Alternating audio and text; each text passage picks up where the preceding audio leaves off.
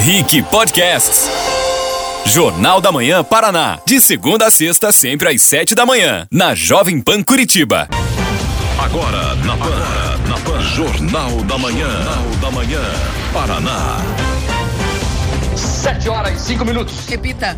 7 e 5, muito bom dia para você que segue bem informado aqui na Rede Jovem Pan. Eu sou Marcos Souza, esse é o Jornal da Manhã Paraná. Estamos em rede com a Jovem Pan Curitiba, Ponta Grossa e Cascavel e a rádio que virou TV, como sempre, também está na internet. Bom dia, Beatriz Frener. Quem quiser nos ver e também ouvir pela live, faz como, hein? Bom dia, Mark. Excelente sexta a todos os ouvintes. Vocês podem nos acompanhar pela internet acessando o nosso canal no YouTube. É só procurar por Jovem Pan Curitiba. Se inscreva no canal, clica no sininho de notificações. Assim você vai saber sempre quando o Jornal da Manhã Paraná estiver ao vivo. Lembrando que você pode interagir deixando a sua opinião lá no chat. O Jornal da Manhã Paraná também é Panflix. Pode baixar o aplicativo, se inscrever na nossa plataforma do Panflix e nos assistir na sua TV Samsung. No Instagram, nossa página é arroba Jovem Pan Curitiba. Manda mensagem lá também. E hoje sextou com Café Lontrinha, Mark. E vale lembrar que nas outras redes sociais é só usar a hashtag Jornal da Manhã PR. Bom dia, Julião. Bom dia, Mark. Bom dia, Bia. Bom dia a todos que nos acompanham.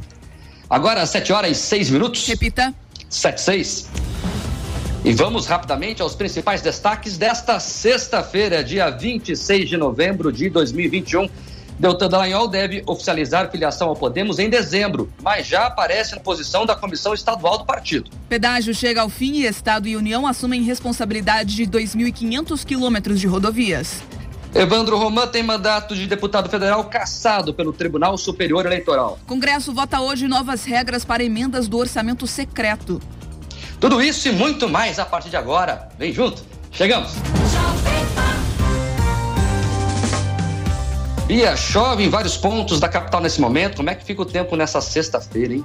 confuso para toda a região aí, para todas as regiões do Paraná, Mark, porque tem pontos aí que chove, em bairros aí de Curitiba, por exemplo, em que as nuvens já aparecem entre aquele céuzinho azul. Então a gente tem certa instabilidade com possibilidade de chuva e temperatura abafada, principalmente durante a tarde, aquela sensação de estufa. A máxima prevista em Curitiba é de 29 graus, em Ponta Grossa, sol, nuvens, chuva, tudo também nessa sexta-feira, com termômetros variando entre 19 e 29. Em Cascavel Cascavel também a mesma previsão, por lá mais quente, a máxima prevista para hoje é de 30 graus. Para quem está fazendo planos para o fim de semana, a boa notícia é que o tempo deve ficar mais estável no sábado e no domingo.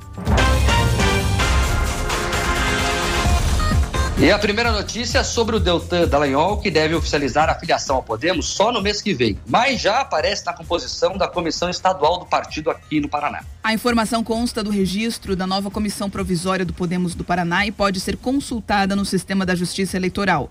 O ex-procurador aparece como segundo vice-presidente da sigla no estado e o ex-juiz Sérgio Moro está identificado como vice-presidente. A presidência da legenda no Paraná segue com César Silvestres Filho, ex-prefeito de Guarapuava. Deltan não confirma oficialmente que vai entrar no Podemos. Porém, ontem à tarde, a presidente do partido, a deputada federal Renata Abreu, afirmou que o evento de assinatura da filiação do ex-procurador vai acontecer no dia 10 de dezembro em Curitiba. A princípio, a legenda espera que ele dispute uma cadeira na Câmara dos Deputados nas eleições do próximo ano. A entrada de Dallagnol no partido é estratégica e deve turbinar a procura de outros candidatos pelo Podemos. A expectativa é que, caso o ex-procurador seja eleito, possa puxar vários colegas de partido para a Câmara Federal em razão de uma votação expressiva. Deltan pediu exoneração do Ministério Público Federal no início do mês, depois de 18 anos. Ele atuou como coordenador da Força Tarefa da Lava Jato no Paraná por seis anos, deixando o cargo em setembro do ano passado. Tá, e portanto, o cargo do Deltan e do próprio Moro nessa executiva, nessa comissão provisória, são mais simbólicos do que de verdade algum poder real partidariamente, né? São vice-presidentes, né?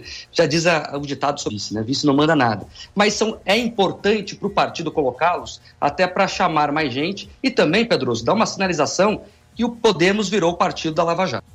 Exatamente isso.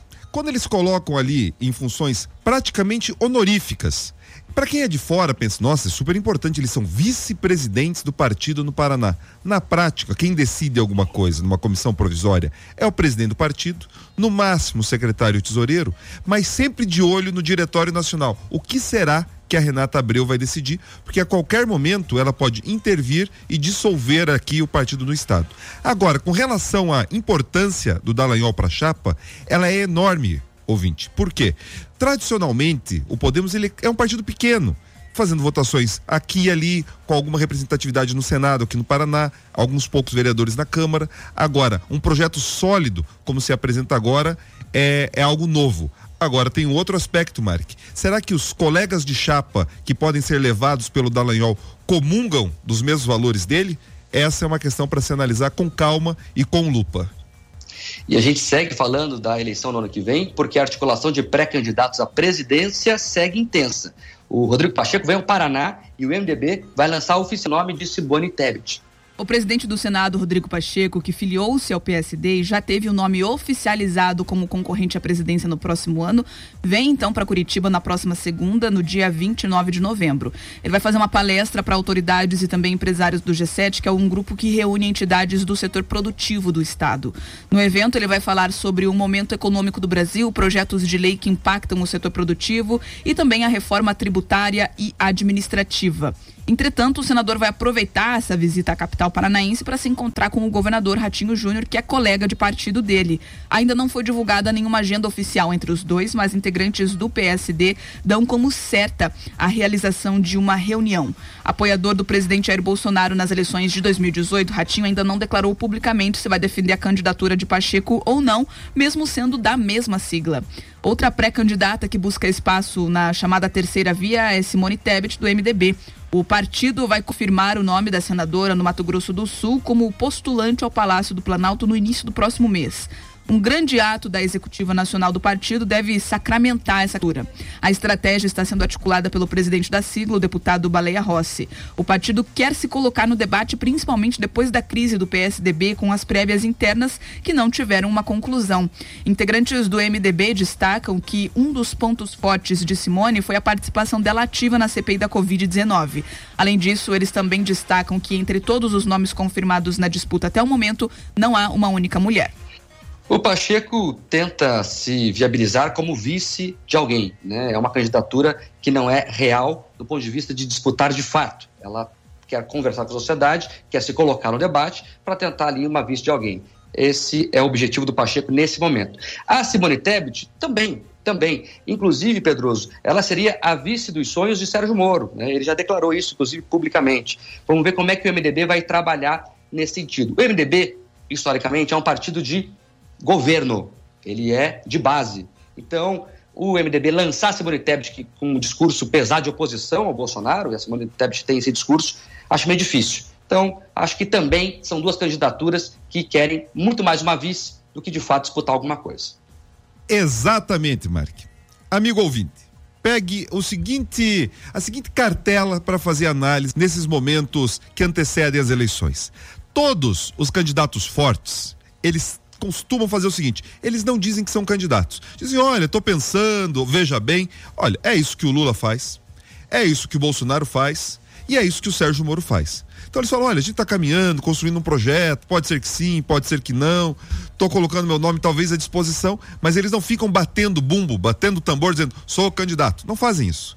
Quem precisa fazer isso é justamente quem tem pouca viabilidade ou porque quer ali ter um espaço para negociar. Se coloca na prateleira para quem sabe a pessoa olha e fala: opa, serve aqui ou serve ali. É exatamente o caso do Pacheco, que está ali namorando, jogando flores, né, pro ex-presidente Lula, e agora surge o nome da Simone Tebet, que realmente, Mark, poderia ser um ótimo nome para o Sérgio Moro.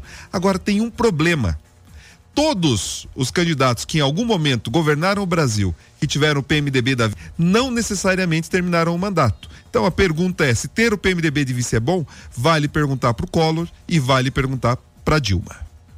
Agora, 714. Repita. 714, pauta 3. O pedágio chega ao fim no Paraná e Estado e União vão assumir a responsabilidade de 2.500 quilômetros de rodovias no Paraná.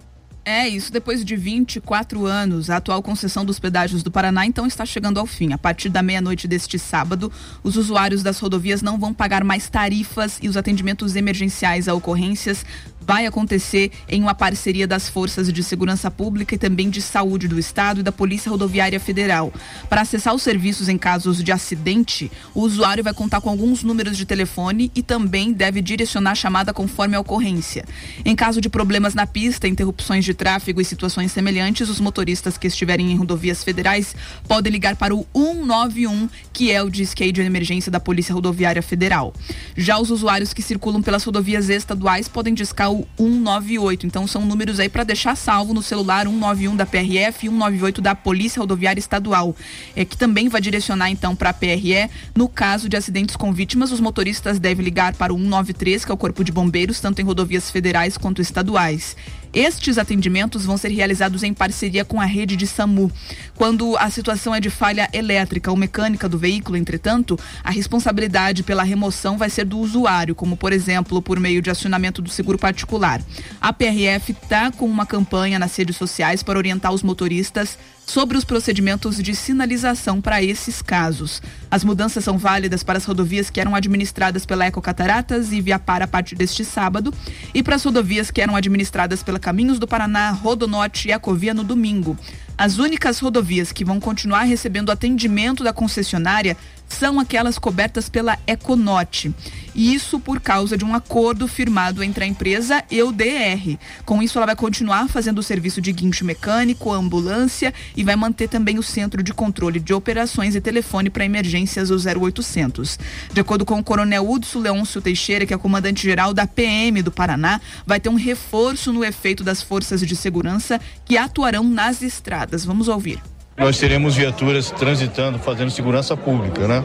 Patrulhando pelas rodovias e em tendo o acionamento, as viaturas irão lá para fazer a sinalização e o desvio do trânsito até que chegue os agentes de trânsito para fazer a, a, esse levantamento. Nós faremos o que o Estado tem que fazer, que é a segurança pública e a prestação de serviço coletivo, para a coletividade. Então nós iremos até o local, socorreremos vítimas, vamos tirar viatura, é, veículos de locais de risco, faremos levantamento de acidente, mas o deslocamento dos veículos sinistrados é por conta da, das pessoas, é por conta dos motoristas, através de seguro ou através de contratação de guinchos terceirizados que nós não prestaremos esse serviço.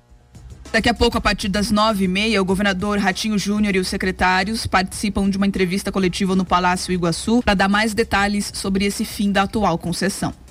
Olha, hoje é um dia histórico. Nós, paranaenses, fomos furtados a cada passagem pelas cancelas de pedágio nos últimos 24 anos. E isso não é exagero da minha parte, não. Foi exatamente isso. As pedageiras são, inclusive, res confessas.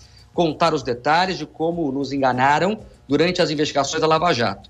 Distribuíram propina para a classe política, cobraram mais do que deviam é, e ainda não entregaram obras que iam é, serem entregues, né, que estavam no, previstas nos contratos. De histórico, tem uma confusão grande ainda de saber como é que vai funcionar o day after do pedágio. O, essa coletiva de logo mais vai tentar explicar alguma coisa. Vai ter uma confusão, é natural, né? vai ser uma transição. Agora, é importante falar o seguinte: primeiro, que não vai ser gratuita a rodagem nas estradas agora sem o pedágio. Já falamos aqui ontem. São pelo menos 400 milhões por ano que vão ser investidos do seu dinheiro, do meu dinheiro, do dinheiro dos impostos, para manutenção, conservação e os serviços básicos. E o que o coronel da PM falou é bem importante, viu? O pedágio não existe mais, então a pessoa não paga mais o serviço. Não dá para exigir que tenha a mesma qualidade de uma concessionária. O Estado vai fazer o possível, vai atender acidente, vai atender guinchos em questões específicas. Mas o serviço não existe mais, a pessoa não paga mais. Então, vai ter uma qualidade reduzida e vamos ver como é que vai ser isso de fato. Mas é um dia histórico, Pedroso. Quando rodar meia-noite hoje, muita gente vai comemorar. Com certeza, é absolutamente simbólico, porque é uma libertação. Finalmente, o povo do Paraná se liberta de contratos absolutamente tirânicos, por quê? Os valores cobrados, eles não correspondiam à real necessidade para a prestação daquele serviço. Eram valores cobrados a mais e obras que foram entregues a menos. Então a gente precisa, ou hoje encerra, né? Ou quando os pedágios encerrarem, vai, você tem que continuar celebrando o fim dessa, dessa penúria que foi, agora nós devemos continuar fiscalizando a execução das obras, porque o mal ou a repercussão desse mal, ela persiste, Mark.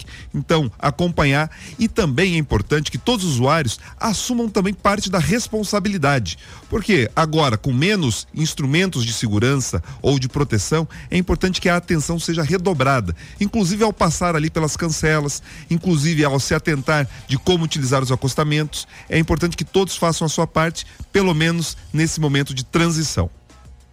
Ainda falando de pedágio, a pauta 4 traz informação que a Justiça Federal obrigou as concessionárias a cumprirem a chamada canalização de tráfego. Não é isso, Bia? Isso, Marque. Segundo as decisões, as concessionárias Via Par e Rodonorte vão ter que garantir a canalização do tráfego nas praças de pedágio que serão desativadas neste fim de semana. As determinações atendem pedidos de tutela de urgência protocolados pelo Departamento de Estradas de Rodagem contra cinco concessionárias da atual concessão do anel de integração. Conforme a justiça, as empresas deverão implementar barreiras e fazer a sinalização que conduza ao trânsito após a abertura das cancelas de pedágio. Segundo os magistrados, as concessionárias tiveram 90 dias para instalar essas barreiras, mas não atenderam o pedido do DR. Conforme as decisões, as estruturas podem ser de plástico, preenchidas com areia. As empresas ainda podem ser multadas em 100 mil reais por dia caso não cumpram essa determinação judicial. Tramitam na justiça ações semelhantes contra Caminhos do Paraná, Ecocataratas e Ecovia. A Econorte fechou um acordo com o governo e vai manter os serviços de conservação nos trechos que administra, incluindo a organização do tráfego nas praças de pedágio sem cobrar a tarifa pelo período de um ano, como a gente falou na pauta anterior também. Por meio de nota, a Viapar informou que o plano de canalização determinado pela Justiça não se trata do projeto original do DR apresentado à empresa e que o plano de canalização apresentado pelo órgão não é o mais seguro. Disse também ter recebido a solicitação do DR para preenchimento de areia nas barreiras plásticas e que a ação ajuizada contra a concessionária foi feita antes do DR encaminhar a orientação à Viapar. Já a Rodonorte afirmou que continua adotando todas as medidas necessárias para devolver as rodovias ao poder concedente ao término do contrato de concessão. Nesse sentido, a concessionária vai avaliar tecnicamente a solução apresentada pelo governo e tomará as providências necessárias para garantir a segurança viária. Olha, a medida judicial já fala por si só, né? Eles têm que deixar a casa em ordem ao entregar agora as praças ao Estado. Agora, eu queria falar é outra coisa. É de bom tom que as concessionárias façam isso. Ficaram 24 anos ganhando em cima dos paranaenses, tarifas é, estratosféricas. Custa deixar a casa em ordem na entrega. São empresas que querem, inclusive, algumas delas, continuar na próxima concessão. Então, vão ter uma relação com o Paraná, ou pelo menos querem ter uma relação com o Paraná, o caso da Rodonorte, que é o Grupo CCR, que tem uma relação com o Paraná, por exemplo, no aeroporto Afonso Pena, é da CCR, que toca a nova concessão. Então, é de bom tom, é de bom tom que as concessionárias façam o dever de casa na saída agora, e já que levaram tanto, lucraram tanto, que pelo menos deixem as estradas em condições de trafegabilidade para os usuários. Concordo com você, Mark. Seria de ótimo tom. Mas o que muitas vezes a gente consegue apurar e levantar é que tem concessionária apostando no quanto pior, melhor. Elas estão apostando, olha, quanto mais confusão, quanto mais problemas, vocês vão conseguir finalmente avaliar quão eficiente nós éramos. É o discurso que alguns empresários fazem em recintos fechados. Então eles apostam, inclusive, Mark, que dependendo do tamanho da confusão, inclusive a decisão né, de talvez um chamamento emergente para que elas retornem, existe. Eu espero que isso não aconteça, que tudo flua da melhor forma possível, mas que esse tipo de aposta acontece, acontece. Agora às 7h24. Repita.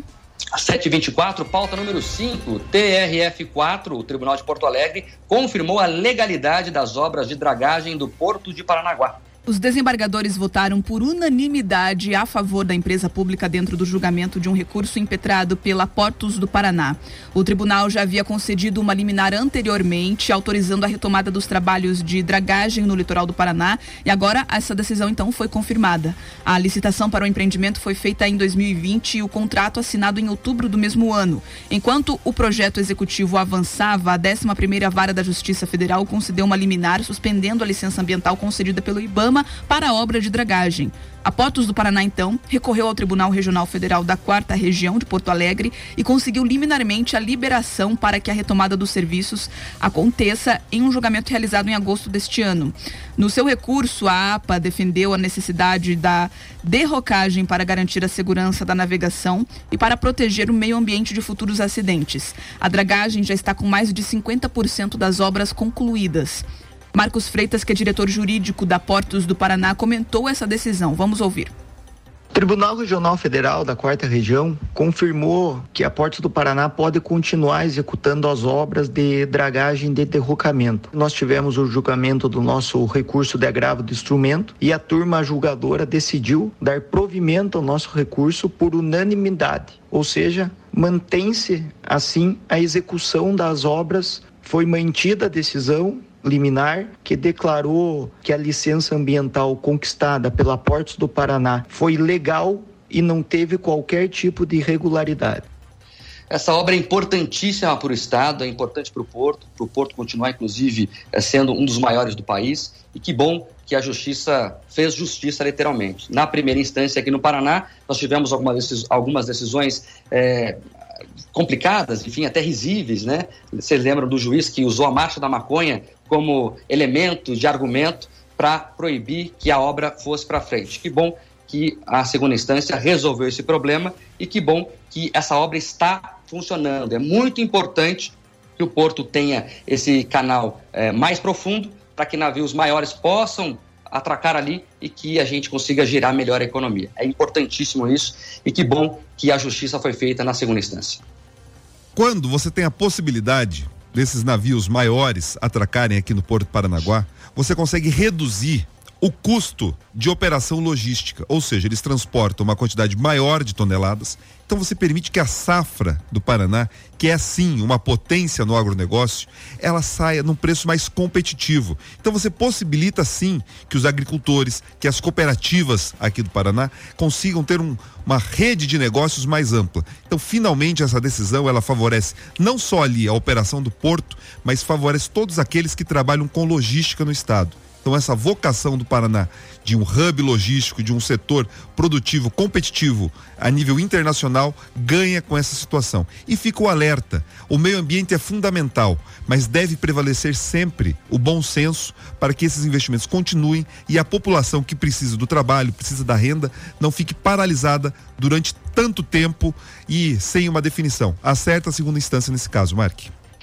E é importante falar que a obra teve todos os cuidados ambientais exigidos pela lei, enfim, o projeto aprovado, inclusive. É importante falar que a obra vai ajudar no desenvolvimento econômico, mas também tem a preocupação ambiental. Agora, 7 e 27. Repita. 727, pauta 6. Mari, Marilena Winter é a nova presidente da OAB Paraná, foi eleita ontem. A candidata da chapa de situação 11 de agosto recebeu 59,68% dos votos válidos e se torna então a primeira mulher a assumir o posto na história. Segundo a ordem, o índice de participação foi recorde, com 49 e 300 mil eleitores. A chapa Algo Novo, encabeçada pelo advogado Marcelo Trindade de Almeida, ficou em segundo lugar com 28,30% dos votos. E na terceira posição ficou a chapa Artigo 5 liderada pelo advogado Romulo Kenerrin, com 12% dos votos válidos. Marilena Winter é natural de União da Vitória, graduada em Direito pela Universidade Federal do Paraná e é mestre e doutora em Direito das Relações Sociais pela mesma instituição. Atua como procuradora do município de Curitiba desde 1992, integra o Instituto dos Advogados do Paraná e é professora professora de Direito Civil da PUC do Paraná.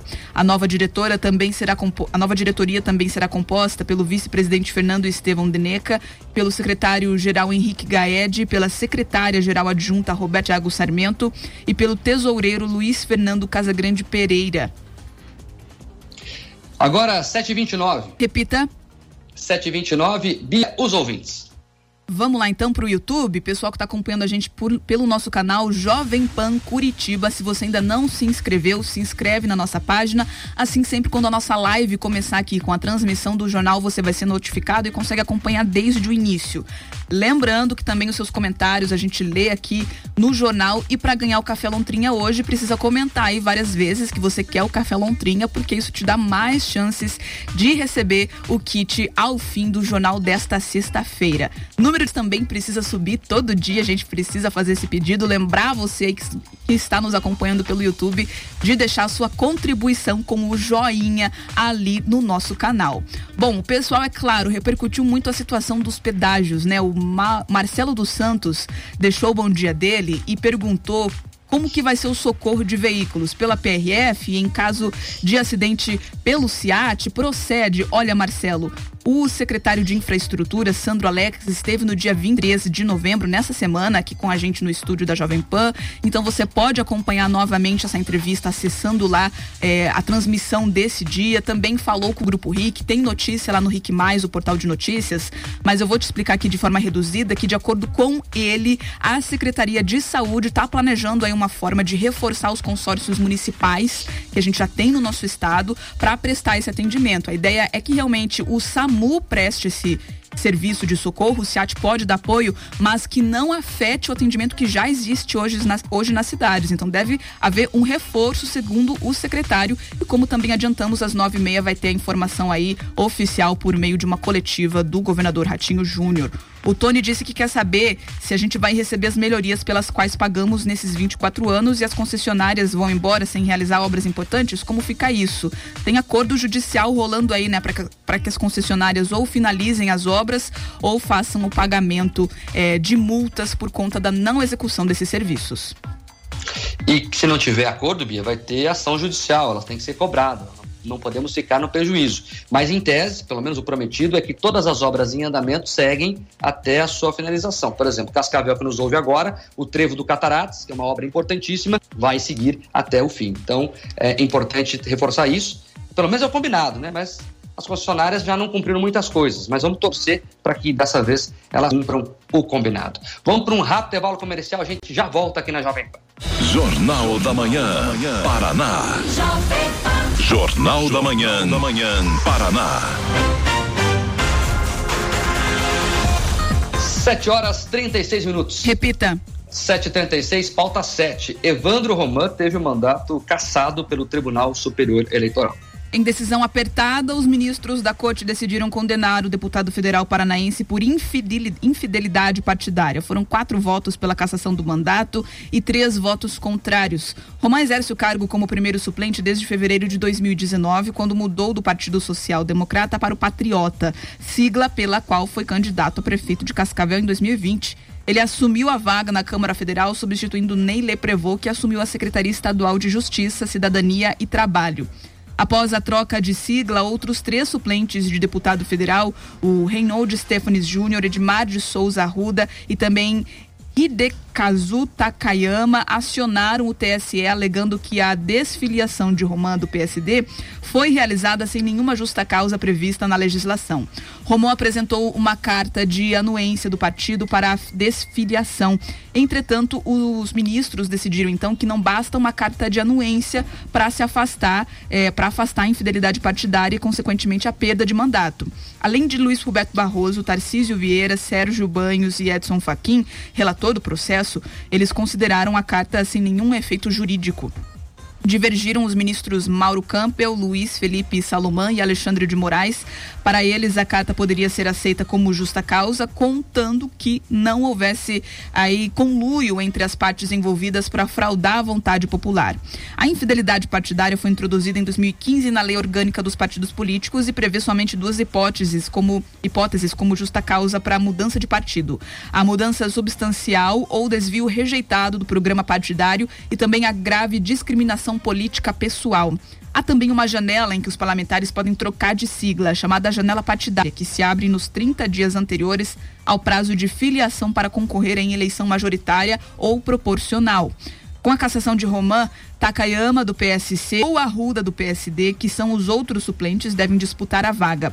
O Tribunal Regional Eleitoral vai fazer aí uma recontagem dos votos para definir quem será o novo deputado federal paranaense na Câmara.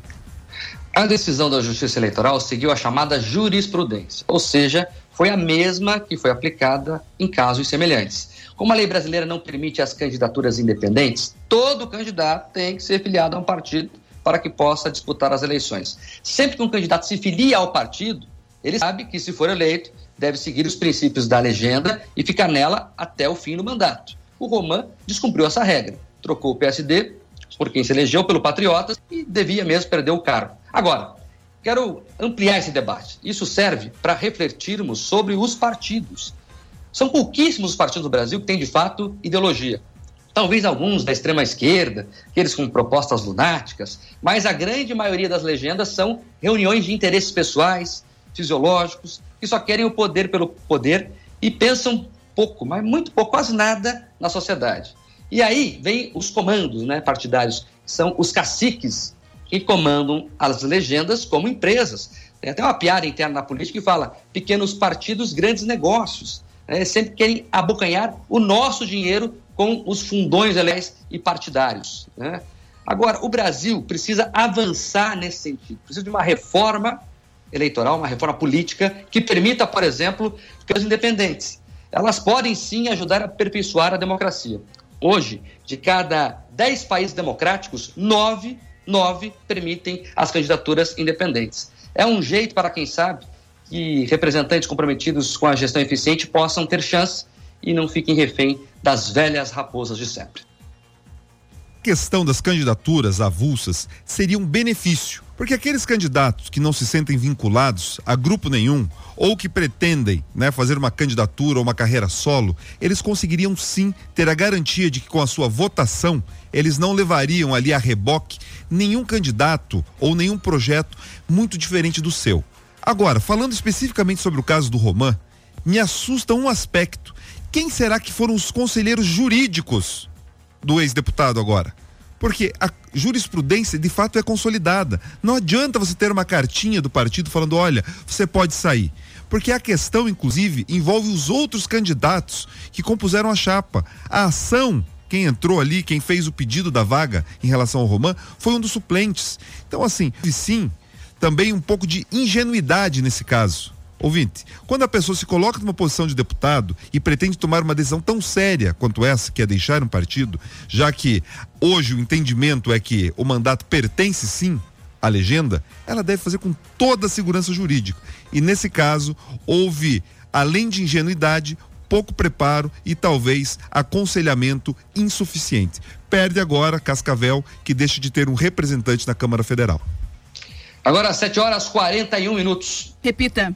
741, pauta 8. O Congresso vota hoje novas regras para as emendas do chamado orçamento secreto. O projeto de resolução que será analisado estabelece novas regras para as emendas de relator, também chamadas RP9, que fazem parte do chamado orçamento secreto. A votação da matéria, segundo o presidente Rodrigo Pacheco, tem o objetivo de cumprir a decisão do Supremo Tribunal Federal, que suspendeu a execução dessas emendas e ordenou que o legislativo confira transparência à destinação desses recursos. Na prática, essas emendas estavam sendo usadas para garantir a fidelidade de parlamentares nas votações em troca da destinação de recursos para para suas bases eleitorais. Somente em 2021 foram destinados em torno aí de 16 bilhões de reais para esse fim. Mas o STF concedeu uma liminar confirmada por oito votos a dois para suspender os pagamentos e determinar a divulgação dos beneficiários. Em pronunciamento na sessão de ontem, o senador paranaense Oriovisto Guimarães do Podemos criticou a pressa do Congresso em marcar a votação sem propor uma discussão ampla com os parlamentares e também representantes da sociedade civil. Vamos ouvir. Essas emendas do relator são um escândalo, são um mercado de consciência, aonde se troca a visão de estadista, a visão de planejamento do país, é, de colocar o dinheiro público naquilo que realmente alteraria o nosso país. Simplesmente nós distribuímos dinheiros para fazer pracinha aqui, pracinha acolá, comprar um tratorzinho aqui, comprar um tratorzinho lá, e com isso o Brasil perde, jogamos dinheiro pela janela. Agora, é muito estranho que a do Senado e a mesa da Câmara tenham convocado essa reunião para amanhã às 10 horas da manhã, ao arrepio do regimento que prevê 24 horas. E, e, e o que é pior, é, é essa, é esse projeto que aqui está, que eu estava lendo, em nada melhora a transparência, não obriga a publicação do nome, diz apenas que será colocado num site. Senhor presidente, não é possível, não é possível isso. Pacheco negou que haja ocultação de informações nas emendas do relator e disse que o Congresso vai fazer uma adequação normativa para garantir transparência, essa transparência que está sendo exigida pelo STF. Eu determinei a designação da sessão do Congresso Nacional justamente para que possa ser discutida e naturalmente aprimorada, inclusive com as ideias de Vossa Excelência, um projeto de resolução que vai ao encontro do que foi a decisão do Supremo Tribunal Federal em relação à matéria de orçamento. Não entro no mérito quanto às emendas de relator, tampouco a casos concretos relativamente ao emprego dessas emendas de relator ou de qualquer tipo de emenda.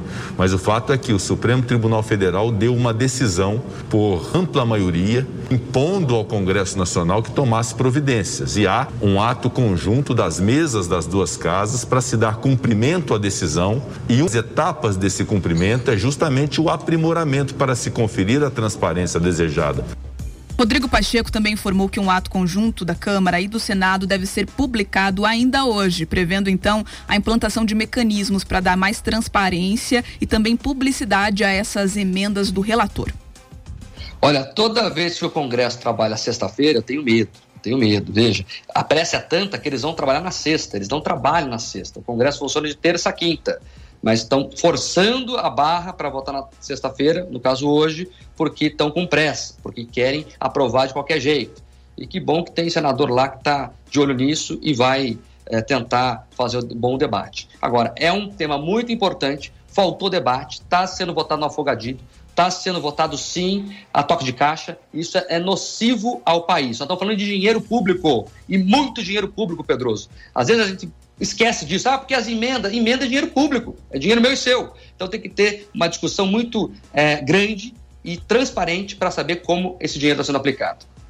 Quando o Pacheco diz, olha, não existe falta de transparência na questão das emendas de relator, é uma piada. Claro que você não sabe para onde o dinheiro está indo com detalhes. E pior do que isso, você não sabe quem decidiu e quais os motivos levaram à escolha de um lugar ou outro. Então, as emendas, no geral, aquela dos parlamentares, a das bancadas, elas cumprem um papel de descentralizar o orçamento. Isso faz sentido para um país tão grande quanto o Brasil. Agora, nas emendas do relator, eles fizeram o seguinte: eles tomaram de assalto toda a capacidade de investimento do governo federal. Não satisfeitos em conduzir o legislativo, agora com pouco recurso que existe livre para investimento, agora ele cai na mão do relator. Ele diz para onde deve ir. E as escolhas não ficam nos grandes projetos. É justamente isso. Eles colocam na pracinha, no tratorzinho. É mais o determinante a estratégia da conveniência do parlamentar do que necessariamente qual é o o investimento, a grande obra necessária para aquela população. Então isso é muito triste. Agora, Mark, você acerta. Eles estão votando na sexta-feira porque existe pendendo sobre eles uma possibilidade de nova decisão do Supremo Tribunal Federal que pare com tudo, que fale, olha, daqui para frente ninguém avança mais. Inclusive, está nesse momento suspensa a possibilidade de pagamento dessas emendas. Então eles estão aceitando ali perder alguns anéis, não todos, para não perder os dedos. Ou seja, eles querem continuar assaltando e tomando dinheiro público como se deles fosse. Uma vergonha. Agora 7h47. Repita. 7h47. E olha só, depois de um período crítico da pandemia, a economia está voltando a se recuperar aos pouquinhos, né? Alguns setores, inclusive, estão projetando um crescimento significativo no final do ano, como é o caso da indústria hoteleira. Para conversar conosco sobre esse panorama e trazer novidades sobre o setor hoteleiro, o Jornal da Manhã Paraná recebe agora o Leandro Carvalho, diretor de marketing e vendas da rede de hotéis Deville, uma das mais tradicionais aqui do Paraná. Bom dia, Leandro. Bom dia. Obrigado um por aceitar nosso convite aqui do Jornal da Manhã Paraná. Obrigado a vocês, um prazer estar aqui. Bom dia a todos os ouvintes, internautas, todos que nos acompanham. Leandro, a Rede Deville passou pelas dificuldades impostas pela pandemia, como todas as redes, né? O que a empresa fez para conseguir superar esse período? Realmente foi um grande desafio, nós tivemos que nos adaptar rapidamente, nós vimos as ocupações dos nossos hotéis é, mudarem do dia para a noite. E foi um processo de aprendizado, de é, novos, novos protocolos de higienização, de saúde que tiveram que ser implantados é, o entendimento sobre todas as medidas provisórias que o governo é, também expediu e que nós precisamos nos entender e qual a aplicabilidade do nosso negócio. Enfim, foi um, um processo de aprendizado e inovação, principalmente criatividade, dos eventos híbridos e outras é, alternativas que nós encontramos ao longo desses meses, desse ano, né, desse ano e meio, para poder passar por essa, por essa crise, por esse momento difícil e chegar aqui onde nós estamos agora mais fortalecidos e com uma estrutura ainda mais otimizada. Leandro, muito bom dia. Obrigada pela sua presença aqui com a gente no estúdio. Eu fui uma hóspede do Hotel Deville por um mês. Moradora long stay, né? Um termo novo que está surgindo aí. Meu primeiro mês quando cheguei aqui em Curitiba foi em agosto, né? Tô recentemente na capital e fiquei um mês morando lá e a gente percebe na prática essas readequações, né? E também sem, na verdade, afastar o contato, né, dos funcionários com os hóspedes. Acho que isso é uma característica muito específica do Hotel Deville, que é trazer esse contato próximo entre os profissionais, todos os funcionários que trabalham lá fazem parte, na verdade, de uma família com os hóspedes. E mesmo no período de pandemia, a gente vê que essa característica se manteve, né? Sim, exatamente. É, houve uma. A pandemia trouxe uma, mudança bem, é, bem profunda no mix de clientes, no tipo de clientes que, que nós temos. Né?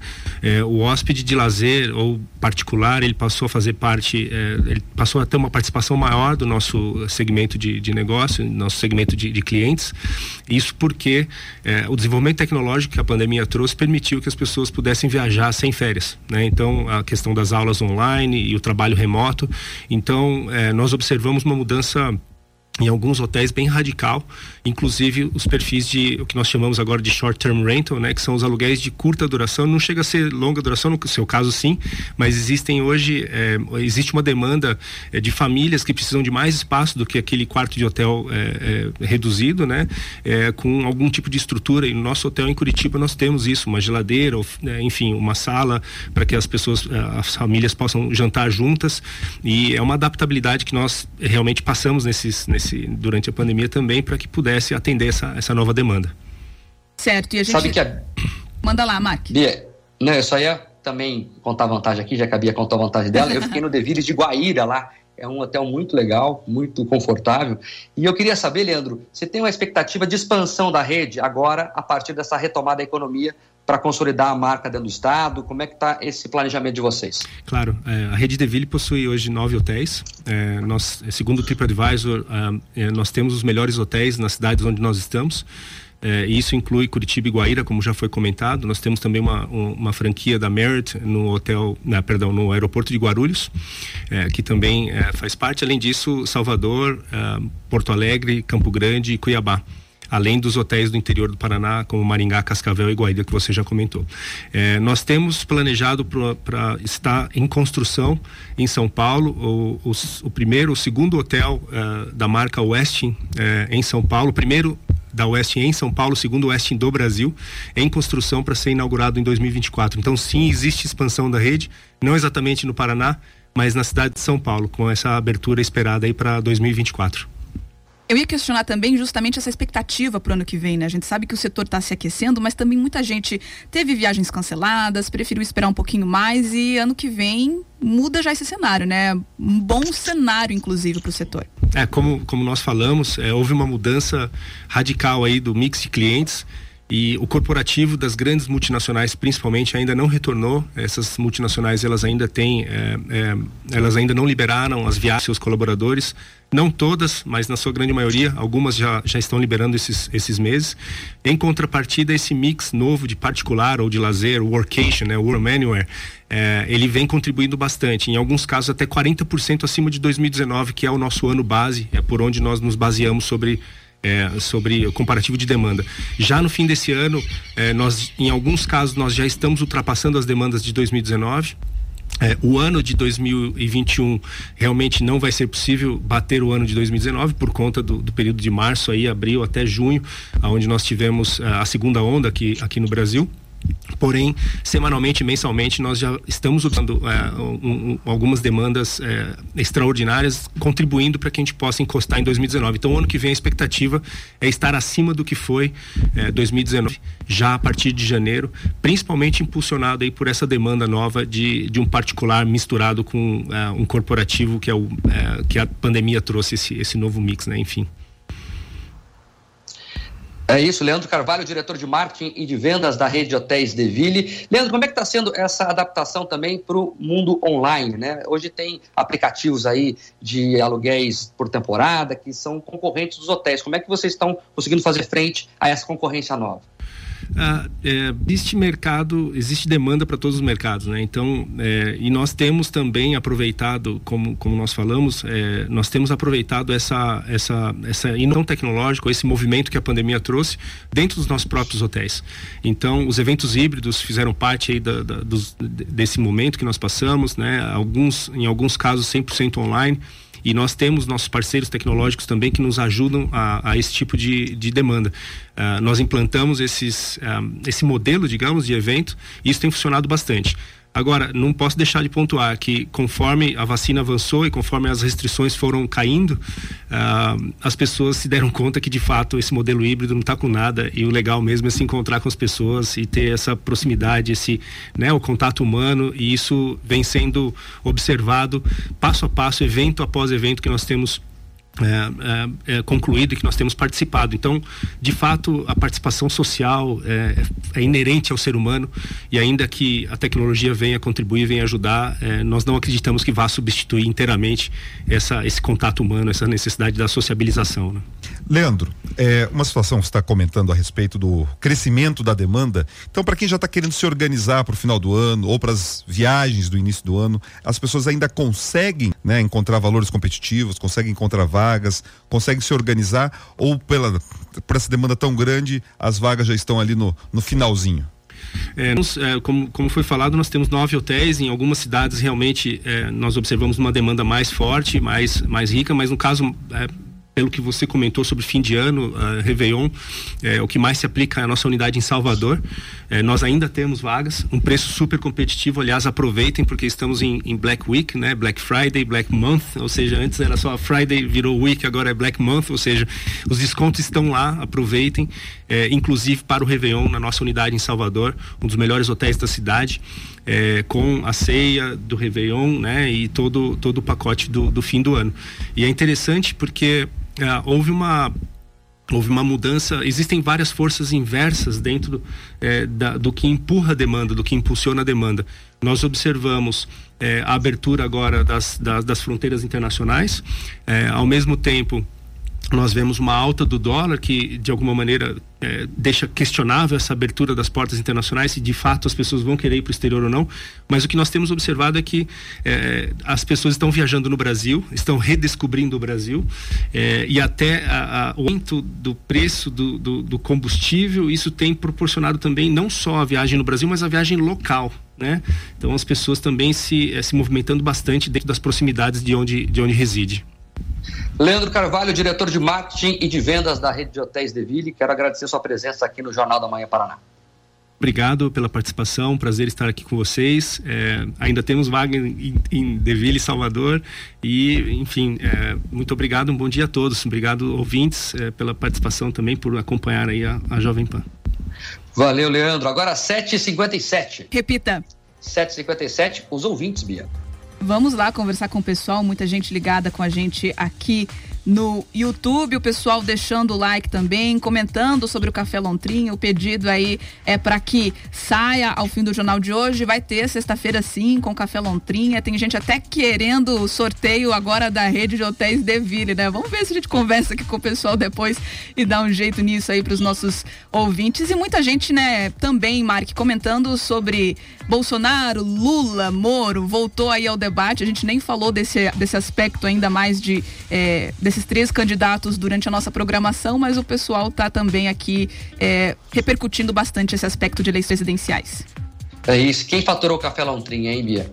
Vamos lá então com o Café Lontrinha de hoje. Foi o Tony Ramos. Parabéns então, Tony. Você ganhou o kit do Café Lontrinha de hoje. Entre em contato com o nosso Instagram, arroba Jovem Pan Curitiba, ou pelo telefone 41 33 31 6300. E é isso. Parabéns, Tony. É isso, sexta-feira o Pedroso está ansioso para tomar o seu, como é que é, o corote nuclear lá, o tubão Não. nuclear? Veja, por favor, nada de tubão é. atômico, nem corote atômico. nuclear. É pinga Não. com mel, eu acho. Não, no vez. máximo é pinga com mel, mas no frio. Hoje é dia de tomar aquele vinho tranquilo ou um chopinho, entendeu? Vai ser, graças a Deus chegou sexta-feira, porque o Brasil, esse clima político, ele nos obriga a beber. É, é impressionante, não tem como fugir. É isso, é isso. Lia, até segunda-feira então. É isso, até segunda, excelente fim de semana para você, Mark Pedroso e também para todos os ouvintes internautas. Tchau, Pedroso. Tchau, Mark. Tchau, Bia. Tchau a todos que nos acompanham. Segunda-feira, sete em ponto, aqui de volta, hein? Te esperamos. Até lá. Tchau. De segunda a sexta, às sete da manhã. Jornal da Manhã. Jornal da Manhã. Paraná. Rick Podcasts. Jornal da Manhã Paraná. De segunda a sexta, sempre às sete da manhã. Na Jovem Pan Curitiba.